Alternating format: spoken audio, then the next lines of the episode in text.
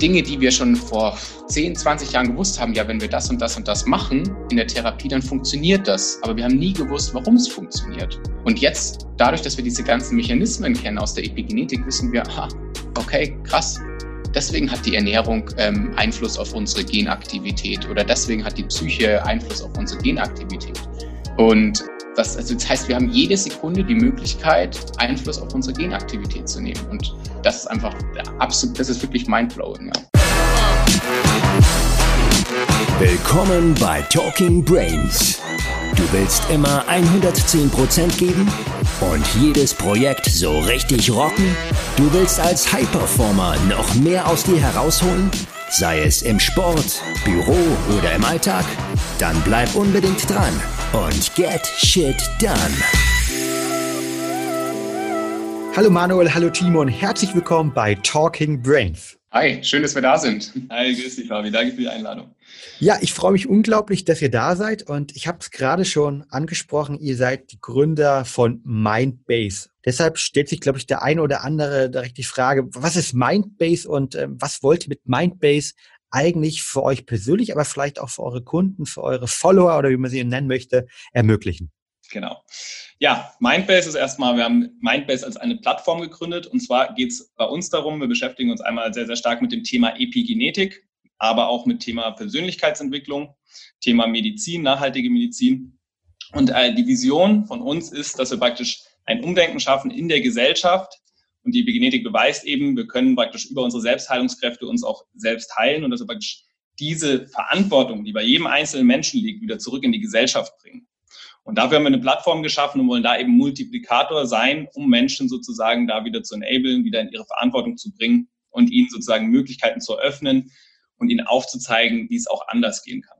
Das heißt also, ihr versucht über, über Mindbase eine Plattform zu schaffen, eine Community zu schaffen, wo Leute, die sich ähm, ja mit dem Thema Epigenetik beschäftigen, die sich insgesamt mit ähm, systematischen Ansätzen für Gesundheit, Leistungsfähigkeit beschäftigen möchten, eben zusammenzubringen. Also Persönlichkeitsentwicklung gepaart mit Wissenschaft. Kann ich so zusammenfassen? Ja, das ziemlich, ziemlich gut beschrieben. Also einmal praktisch Thema Persönlichkeitsentwicklung, aber auch Naturstoffmedizin. Das heißt, dieser ganzheitliche Ansatz. Das heißt, uns ist wichtig, dass man eben nicht nur auf in einen Bereich guckt, zum Beispiel die Persönlichkeitsentwicklung, sondern äh, da sich eben Körper und Geist wechselseitig beeinflussen, ist es mindestens genauso wichtig, auch wie beeinflusst unser Körper unseren Geist. Und da ist es eben wichtig, ganzheitlich auf dieses Thema zu schauen. Und da ist eben ein Thema Persönlichkeitsentwicklung, äh, Arbeit mit den eigenen Gefühlen, Glaubenssätzen etc. Und auf der anderen Seite eben auch der medizinisch-gesundheitliche Aspekt. Ich finde das super spannend, weil ähm, das sicher ein Thema ist, das es nicht so oft gibt, ähm, gerade so im Bereich der typischen Schulmedizin. Und äh, Manuel, du bist ja selbst Arzt.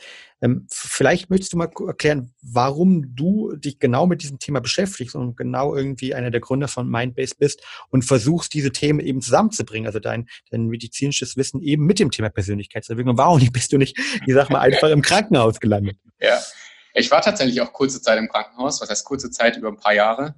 Also ja, beruflich bin ich Arzt, arbeite in der Praxis für Mitochondrienmedizin und Epigenetik und hier behandeln wir vor allem Patienten mit chronischer Müdigkeit und ähm, chronischem Fatigue-Syndrom.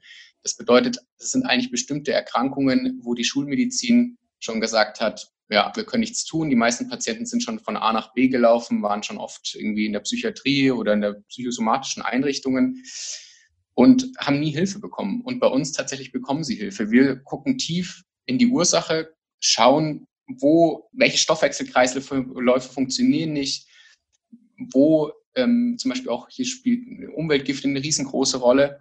Und was können wir hier tun, die Ursache zu heilen und am Ende die Erkrankung zu heilen? Und es funktioniert wirklich richtig, richtig gut.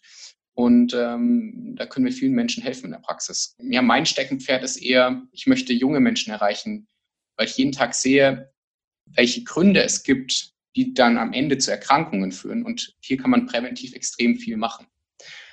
Und das war halt die, die Idee dann, okay, wie kann ich denn das Ganze machen? Wie kann ich denn das verbinden? Ich habe einmal die Praxistätigkeit und ich habe auch die Möglichkeit, eine Firma zu gründen, wo ich die, den Menschen, den Patienten hm, Wissen mitgebe, dass sie in ihre eigene Eigenverantwortung kommen und sich selber Wissen aneignen, ja, dass sie am Ende wieder gesund werden können.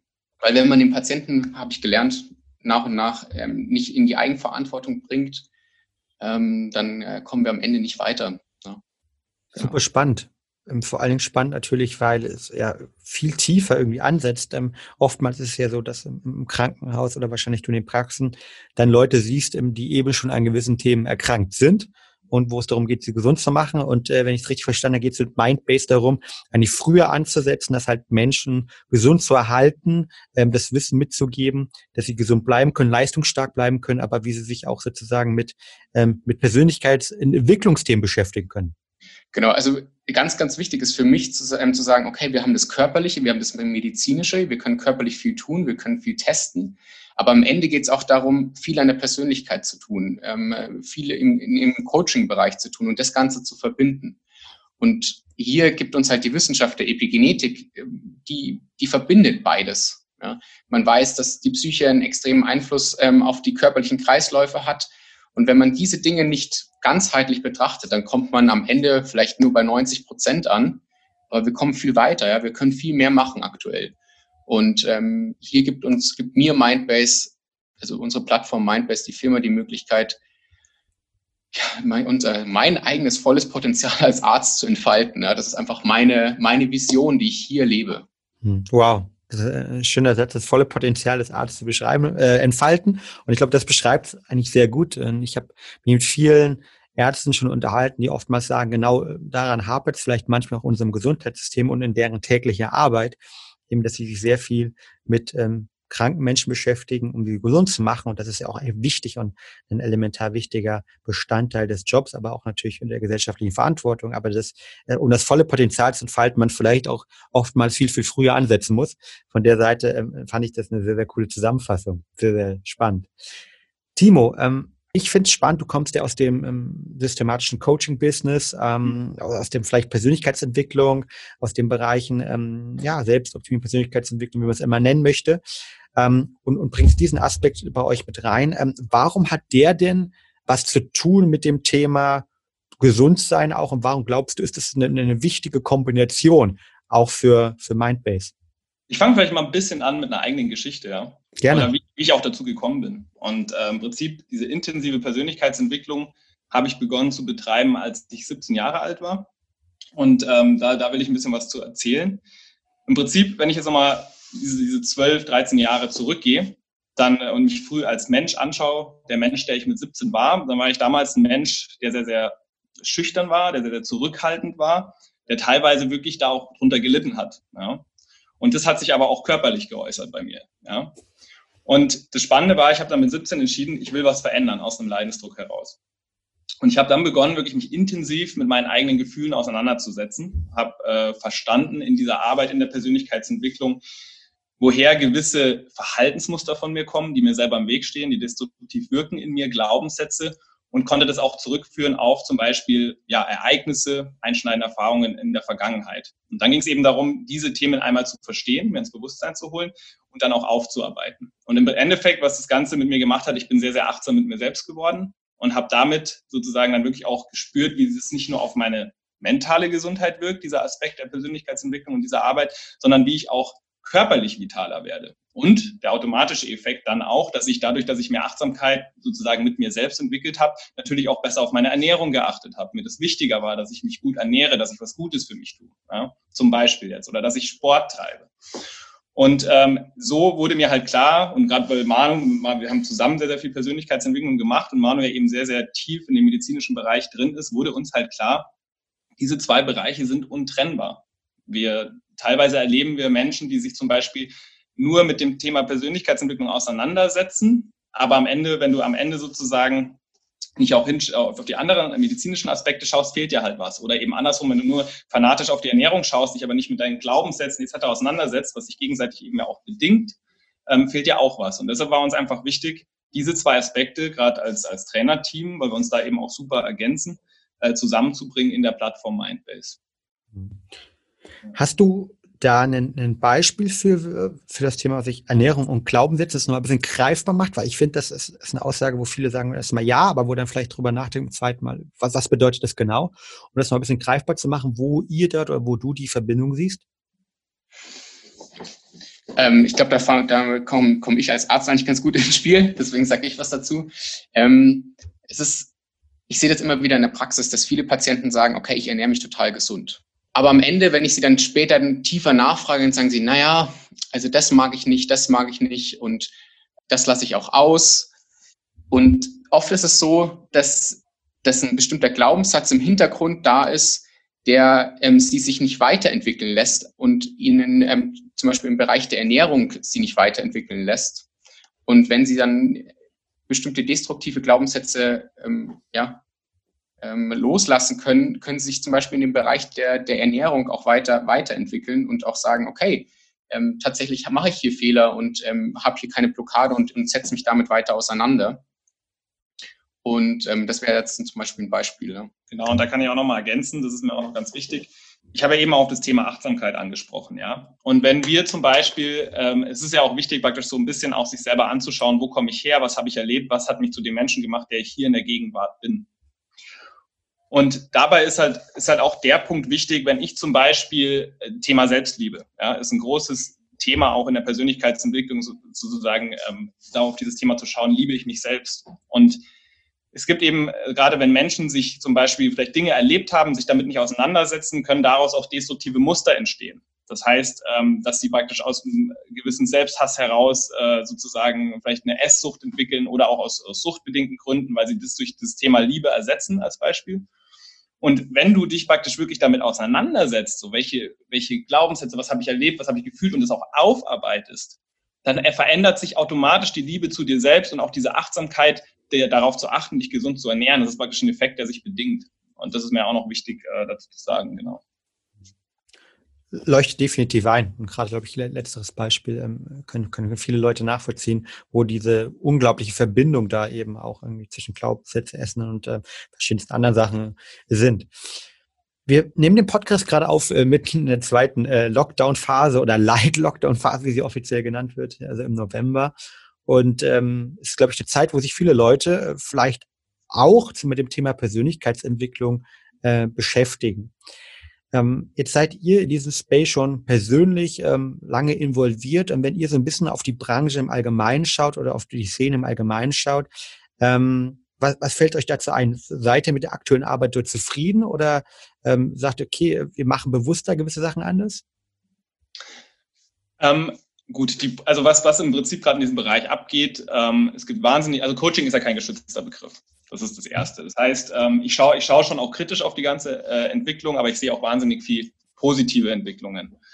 Ähm, wichtig ist, oder für mich, wenn ich auf das Thema Persönlichkeitsentwicklung schaue, dann hat es für mich zwei grundlegende Aspekte, wenn ich, wenn ich in die Persönlichkeitsentwicklung schaue. Und man kann einmal sagen, Persönlichkeitsentwicklung, also im Prinzip, wir sind verwickelt in unserer Persönlichkeit, in unseren Dingen, die wir erlebt haben, in unseren Glaubenssätzen, in unseren Verhaltensmustern, die wir zum Beispiel in der Kindheit haben Entscheidungen getroffen aufgrund von zum Beispiel einschneidenden Erfahrungen, die uns jetzt immer noch begleiten. Daraus sind Muster entstanden, nachdem wir uns zum Beispiel immer wieder gleich verhalten.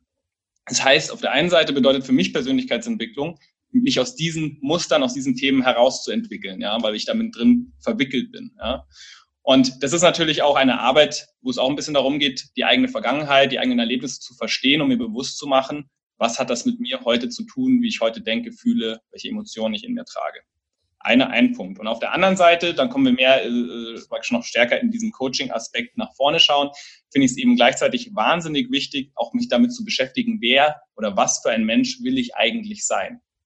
Und wie komme ich sozusagen auch dahin, und das sind diese zwei Aspekte, die, wenn ich Persönlichkeitsentwicklung mir genauer anschaue, für mich absolut wichtig sind. Das heißt, nicht nur in der Vergangenheit wühlen und in der Vergangenheit arbeiten und dann äh, praktisch ein Leben lang in der Problemhaltung äh, stecken bleiben, sondern auch gleichzeitig nach vorne zu schauen und zu sagen, was will ich denn verändern, ja, aus, mein, aus mir heraus, mit meinen Ressourcen, die ich habe. Und das, das ist im Prinzip, äh, finde ich, äh, ja, ein wichtiger Bogen innerhalb der Persönlichkeitsentwicklung.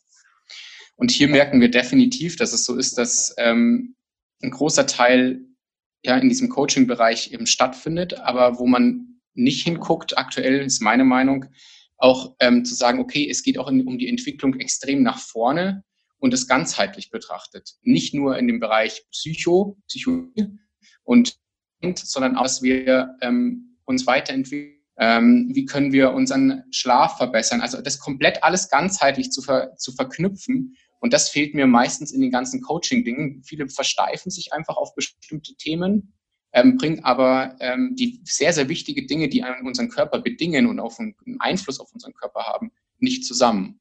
Und ähm, ja, das fehlt mir ein bisschen in, dem, äh, in, in der Persönlichkeitsentwicklungsbranche. Und meiner ähm, ja, haben wir hier eine, eine neue Vision, ähm, die wir einfach nach vorne treiben wollen. Ja. Und einen neuen Ansatz. Glaube ich, ein sehr, sehr cooler Ansatz ist, ähm, der gerade in der aktuellen Zeit, glaube ich, wahrscheinlich äh, nicht nur wichtig ist, sondern auch ähm, äh, wirklich ein sehr erfolgreicher Ansatz ist, weil ähm, ich glaube, egal mit wem ich gerade spreche, viele Leute nutzen diese Zeit eben ähm, im Lockdown, um sich mit sich selbst zu beschäftigen, vielleicht gezwungenermaßen auch. Ja. Auf der anderen Seite haben wir, glaube ich, und ähm, Freunde von mir sucht zum Beispiel gerade einen Psychologen hier, in Berlin und selbst wenn man privat zahlen möchte, ist das gefühlt alles ausgebucht. Äh, und äh, daraus resultierend zeigt sich, glaube ich, auch dieser Bedarf, der für solche Anwendungen von euch bei Mindspace oder im Allgemeinen irgendwie stattfindet, gerade wenn man das Thema eben holistisch, ganzheitlich und damit irgendwie fortschrittsorientiert das Ganze auch angeht. Ein Thema, was ihr macht, ist ja, dass ihr Epigenetik mit bei euch integriert. Ähm, ihr habt es gerade schon angesprochen am Anfang und dass Epigenetik für euch ein, ein Tool ist, ein wissenschaftliches Tool ist, ähm, um eben die Visionen, Ziele, die ihr eben sehr schön dargelegt habt, irgendwie zu erreichen. Vielleicht könnt ihr darauf eingehen. Was ist erstmal Epigenetik? Mhm. Ähm, ja, ich, ich würde einmal gerne noch ein bisschen weiter tiefer anfangen und nicht nur was Epigenetik ist, sondern dass uns ist eigentlich allen klar, dass Psyche, Geist und Seele ja wirklich zusammengehören.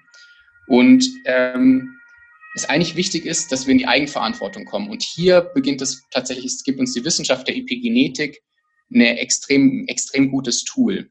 Und Epigenetik ist ein Mechanismus oberhalb unserer DNA, der bestimmt, wie unsere Gene abgelesen werden. Das heißt, nehmen wir mal an, wenn man es bildlich betrachtet, unsere Gene ist eine Festplatte und ähm, die, die Epigenetik, dieser Mechanismus, wie unsere Gene abgelesen werden, ist eine Software, die bestimmt, welches Gen jetzt angeschalten wird und welches Gen abgeschalten werden soll. Oder sogar, welches Gen vielleicht langsamer ähm, ja, abgelesen werden soll oder, ähm, ja, oder schneller abgelesen werden soll.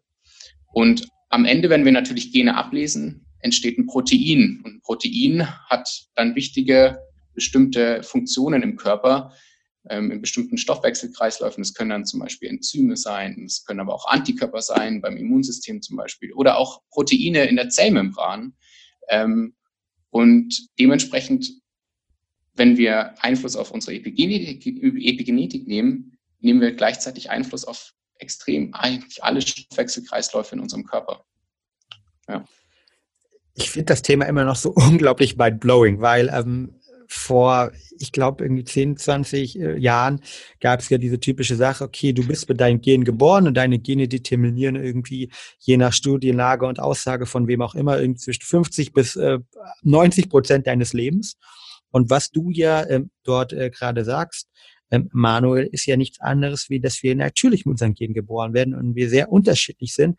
Aber dass ob diese Gene, die vielleicht zu Krankheiten führen, vielleicht zu gewissen Verhaltensweisen führen, über Proteine etc., ähm, die, dann, die dann entstehen, wie du dargelegt hast, ähm, dass ob die eben angeschaltet werden, also ausgelesen werden, ne? oder eben nicht, ähm, dass das äh, nicht immer hundertprozentig klar ist und dass das verschiedenste Faktoren hat und dass ich eben wie ein äh, Weihnachtsbaum sozusagen ähm, ähm, in der Lichter die, die an- und ausschalten kann. Ist das korrekt?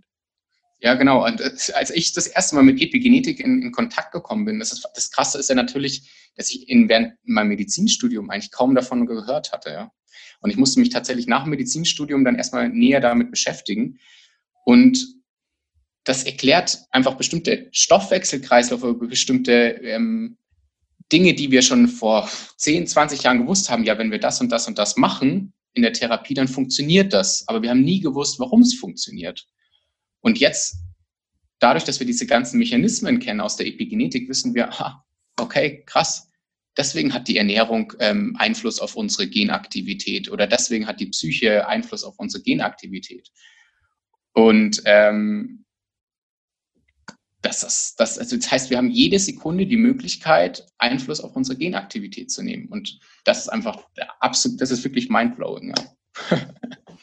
Also, um das mal in mein Wort zusammenzufassen, ich, ich habe äh, ich habe Gene und hinter den Genen irgendwie stehen ähm, wissenschaftlich herausgefunden nach dem im, im Human Genome Projekt, ja glaube ich auch, ähm, wo wir es ein bisschen versucht haben, die menschliche DNA zu desequenzieren, ähm, habe ich weiß ich, dass da mit einer hohen Wahrscheinlichkeit gewisse Funktionen stehen. Zum Beispiel Krankheiten können da stehen, aber auch irgendwie ein Chronotyp, den ich habe oder ähm, Stoffwechselprobleme ähm, ähm, Probleme oder auch irgendwie welche Ernährungsform von mir gut passt. Und jetzt habe ich darüber eben mal verstanden, dass mein Hardware, diese Software darüber und diese Software sorgt eben dafür, dass ich sozusagen wenn diese Gene vielleicht angeschaltet werden oder nicht angeschaltet werden.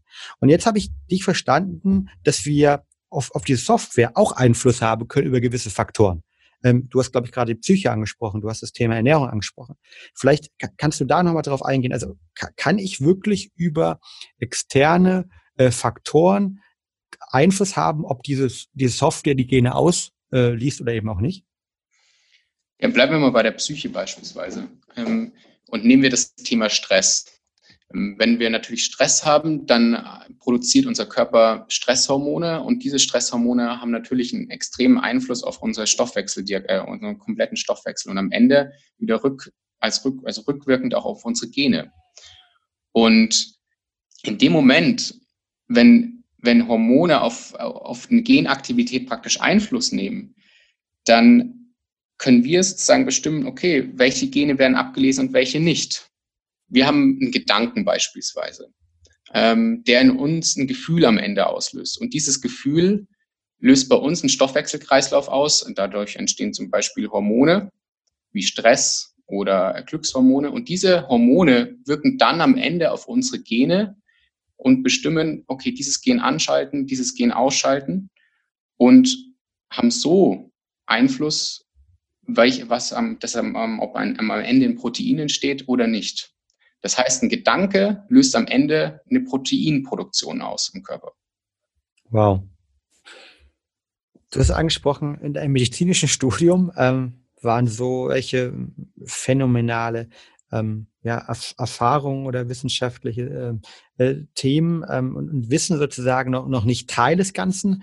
Ähm, war, warum war das der Fall? Warum sozusagen äh, beschäftigen sich noch so wenige Leute, muss man ja sagen. Du hast im Vorgespräch erzählt, ähm, ihr habt ja da auch ähm, eine Experten-Community von verschiedensten Ärzten, ähm, Heilpraktiker, Therapeuten gegründet.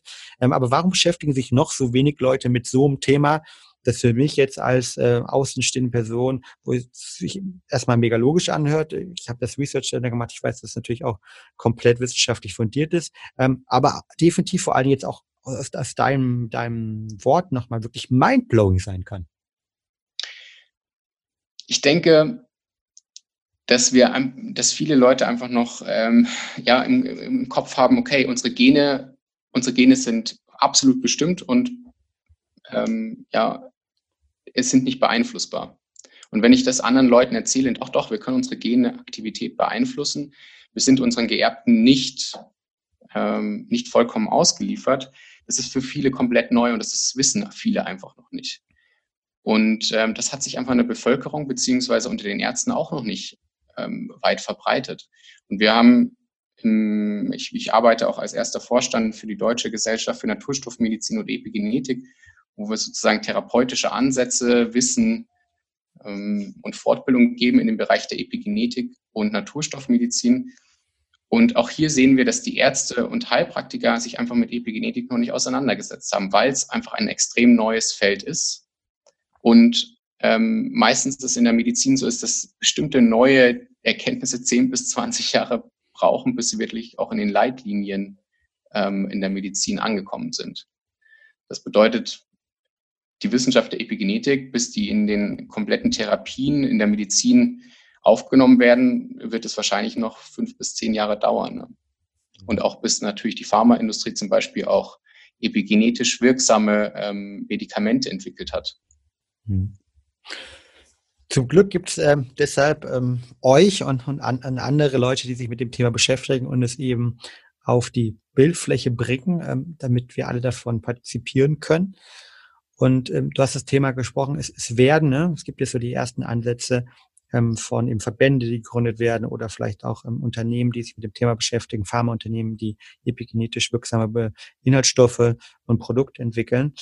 Ähm, deshalb die, die Frage, wie kann ich denn jetzt wirklich diese Software, also die Epigenetik beeinflussen? Welche Möglichkeiten habe ich da ähm, überhaupt Einfluss zu nehmen? Also wir haben vorhin ja schon die Psyche angesprochen, dass ein Gedanke ein Gefühl auslöst und am Ende über Hormonprozesse beispielsweise auf die Epigenetik Einfluss nimmt, also auf das Epigenom von uns. Aber genauso haben wir Einfluss über unsere Ernährung beispielsweise. Hier gibt es wunderbare Studien, die zum Beispiel zeigen, wie Brokkoli ähm, am, ja, bestimmte Gene an- und ausschalten kann. Also so Tumorsuppressor-Gene beispielsweise. Also die dafür sorgen, dass ähm, ja, ähm, Tumorzellen unterdrückt werden in der Bildung. Und ähm, das ist total faszinierend, wie das funktioniert. Und zwar bei der Nutri-Epigenetik ist es so, dass im Brokkoli bestimmte RNAs drin sind, sogenannte MikroRNAs, die in kleinen Bläschen, kann man sich so vorstellen, ver, äh, ja, in, in kleinen Bläschen sind und die essen wir sozusagen und die nimmt unser Körper dann auf ähm, über die Darmwand und am Ende gehen diese kleinen Bläschen mit dieser MikroRNA in die Zelle und diese MikroRNA verbindet sich dann ähm, in der Zelle mit einer, mit einer Messenger-RNA. Das ist sozusagen ein Transkript, wenn ein Gen ablesen wird und kann dadurch, wenn die perfekt miteinander matchen, RNAs, kann sozusagen ein, eine Pro-RNA bestimmen, ob das Protein am Ende abgelesen werden kann oder nicht, das eigentlich von den Genen gebildet wurde. Die Ernährung hat einen Einfluss, sondern natürlich auch, in welcher Umwelt lebe ich. Ähm, als Beispiel ähm, Elektrosmog, ja. Mhm. Ähm, wir haben in unseren Zellen haben wir bestimmte kleine kleine Rezeptoren, die bestimmte elektromagnetische Strahlungen aufnehmen können, die auch am Ende dann ein Signal in die Zelle senden und natürlich in irgendeiner Art und Weise dort Genaktivitäten beeinflussen können. Ähm, oder wenn wir zum Beispiel Sport machen, ja, ähm, auch hier gibt es genug Studien, die zeigen, dass wir hier bestimmte epigenetische Schalter sofort nach 20 Minuten an- oder ausschalten können, wenn wir, äh, wenn wir Sport treiben. Hm. Ja. Also das heißt, es gibt sowohl Faktoren irgendwie im, im Außen, die ich kontrollieren kann, also, dass ich sage, okay, über die Ernährung, ähm, Brokkoli, ich weiß nicht, Sulforaphan ähm, als, als Extrakt aus dem Brokkoli kommt, wahrscheinlich da auch ein Thema ist, ähm, kannst du vielleicht gleich noch beantworten. Ähm, also ich habe quasi die, die Faktoren von außen halt, ja, dass ich irgendwie Sport mache, dass ich, wie ich mich ernähre, was da für Ansätze gibt, aber auch natürlich das Thema, was du am Anfang angesprochen hast, äh, das Thema Glaubenssätze, also wie ich über meine, meine eigenen Glaubenssätze, die ich habe, also über die Psyche sozusagen, ähm, dort einen Einfluss haben kann. Kann man das so zusammenfassen? Also diese beiden Möglichkeiten gibt? Ja, genau. Also beispielsweise, sagt das auch Bruce Lipton so ganz, äh, so ganz cool, ähm, man sollte sich mal überlegen, welche Gedanken habe ich eigentlich jeden Tag? Welche destruktiven Gedanken habe ich eigentlich jeden Tag? Und kann ich diese destruktiven Gedanken, wenn ich sie mir aufmerksam, wenn ich sie mir aufmerksam immer wieder in, in den Kopf hole, vielleicht auch zu positiven Gedanken umwandeln? Und was hat denn dann am Ende dieser positive Gedanke für einen Effekt auf, uns, auf unseren Körper, wenn wir diese ganzen Kreisläufe eigentlich wissen? Und das auch ein großer Ansatz von uns sozusagen zu sagen, okay, wir müssen versuchen oder sollten versuchen, bestimmte Gedanken in positive Gedanken umzuwandeln, weil wir häufig destruktive Gedanken einfach in unserem normalen Denken haben. Ist sozusagen dieses Thema Psychologie, Glaubenssätze, Gedanken und Gedanken, wie die eben Einfluss auf den Körper haben. Vielleicht so auch dieser Ansatz in der Medizin, dass man sagt, okay, jemand, der mit einem starken Mindset in eine Krankheitsphase reingeht, der an seine eigene Genesung glaubt, dass der viel höhere Chancen hat. Es gibt ja oft dann auch die mittlerweile auch sehr stark dokumentierten ähm, man nennt es ja Wunderheilung, ne, in gewissen Bereichen halt, wo Menschen dann relativ schnell ähm, von, von, irgendeiner Krankheit ohne, ohne eine Therapie irgendwie davon, davon wegkommen. Ist, kann das ein Erklärungsansatz für, für diese Veränderung sein? Ähm, definitiv auch mit, ja, ähm, definitiv. Hm. Also hat definitiv ein, spielt es eine Rolle. Also da bin ich tatsächlich kein Experte, ähm, aber rein logisch betrachtet und medizinisch betrachtet ähm, würde ich sagen, dass diese Kreisläufe definitiv dort eine Rolle spielen. Ja. Ja, und es gibt, es gibt auch einige, also es gibt auch äh, Studien dazu oder praktisch auch, ähm, wurde auch untersucht, dass gerade Menschen, weil du gerade Spontanheilung angesprochen hast, und es wurde sich angeschaut, Menschen, die so eine Spontanheilung auch widerfahren haben, zum Beispiel vom schweren Krebs wieder geheilt worden sind und so weiter. Dass äh, das auch immer was mit einem riesen Lebenswandel der Person selbst zu tun hatte. Das heißt, die haben, die haben ihr Leben verändert, ihre Einstellung, ihr Glauben äh, bezüglich auf sich selbst und ihr Leben.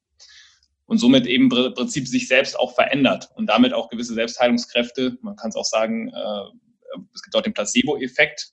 Ähm, oder das wird als Placebo-Effekt eben in der Medizin beschrieben, aber am Ende geht es darum, äh, wirklich um die Selbstheilungskräfte und die kann ich eben auch aktivieren, indem ich mein Leben verändere. Und das wurde eben sehr, sehr viel auch beobachtet bei Menschen, die Spontanheilung hatten, ähm, dass, dass die einfach auch eine Lebensveränderung durchgemacht haben und sozusagen auch ihre Glaubenssätze verändert haben. Ähm, genau. Aber am Ende kommt es halt darauf wirklich wieder an, das Ganze ganzheitlich zu betrachten. Und wenn, wenn man es zum Beispiel sieht, in der Epigenetik sind zum Beispiel Methylgruppen extrem wichtig. Wenn der Körper keine richtigen Methylgruppen hat, ähm, dann kann er, hat er, hat er nicht die Fähigkeit, ähm, bestimmte Gene an- und auszuschalten, weil diese Methylgruppen sich auf diese Gene sozusagen setzen und dem Körper zeigen, ähm, hier an und hier ausschalten. Und dazu braucht er Methylgruppen. Das heißt, wenn wir uns unserer Nahrung keine Methylgruppen haben oder unser Körper die Fähigkeit verloren hat, mir richtig Methylgruppen zu bilden, dann, ähm, dann funktioniert auch unsere Epigenetik, kann nicht richtig, nicht richtig laufen und beziehungsweise auch unsere Entgiftung ganzheitlich zusammengehören. Ja, das ist einfach schwierig, auch äh, alles praktisch jetzt ähm, äh, zusammenfassend ähm, dar darstellen zu können. Ja. Du hast gerade die Methylgruppen angesprochen. Über welche Ernährung kann ich denn zum Beispiel solche aufnehmen?